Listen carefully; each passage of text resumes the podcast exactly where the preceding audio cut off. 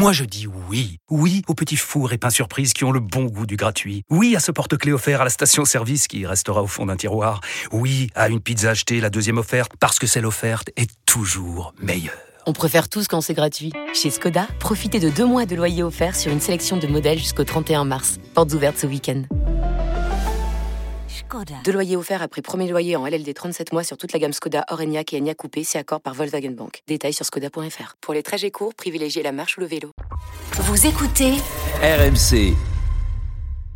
RMC. la solution conso. Avec Géraldine tous les matins des astuces pour faire des économies. Et ce matin, justement, Géraldine, tu nous aides à limiter ce qu'on appelle les frais bancaires. Ouais, parce qu'en moyenne, ça vous coûte quand même 220 euros euh, par an et ça va encore augmenter euh, cette année. Allez. Alors, une fois par an, votre banque doit vous envoyer un récapitul- récapitulatif détaillé de vos frais annuels. Ça tombe généralement en janvier. Mhm. Donc, la première chose à faire, vous regardez ce récapitulatif en détail et vous regardez ce qui est vraiment utile ou pas.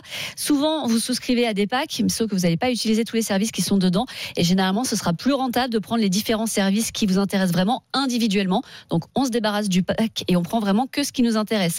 Même chose pour la carte bancaire. Une carte Gold, en moyenne, c'est 122 euros euh, contre 45 euros par an pour Mmh. une carte classique. Donc là aussi, voyez là où est votre intérêt. Et puis faites attention là où vous tirez de l'argent. Il y a de moins en moins de distributeurs, donc on n'a pas toujours le choix. Mais retirer dans un autre distributeur que celui de votre banque vous coûte en moyenne 1 euro par retrait. Alors, pour faire baisser ses frais, on peut être tenté de se tourner vers euh, les banques en ligne. Est-ce que c'est vraiment rentable Ah bah en moyenne, c'est quatre fois moins cher qu'une banque traditionnelle. Donc Ah oui. clairement, oui. Euh, L'explication, elle est simple. hein. Il n'y a pas de loyer à payer, il y a moins de personnel, pas de distributeur non plus, donc vous pouvez euh, utiliser n'importe lequel sans frais. Mais vous aurez personne à qui parler face à face si vous avez un souci. Mmh. Euh, Le moins cher, c'est ce qu'on appelle les néobanques. Là, vous aurez simplement une carte, un compte courant et c'est tout. Vous ne pourrez pas déposer de chèque ni de liquide, vous ne pourrez pas être à découvert.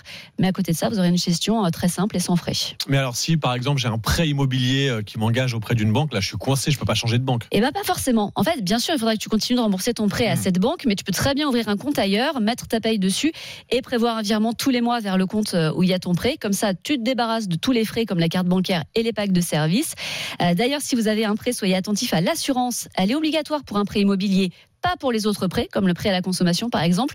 Et ça, les banques ne le disent pas trop fort. Mm. Souvent, l'option est même précochée dans le contrat pour que vous vous sentiez obligé de la prendre.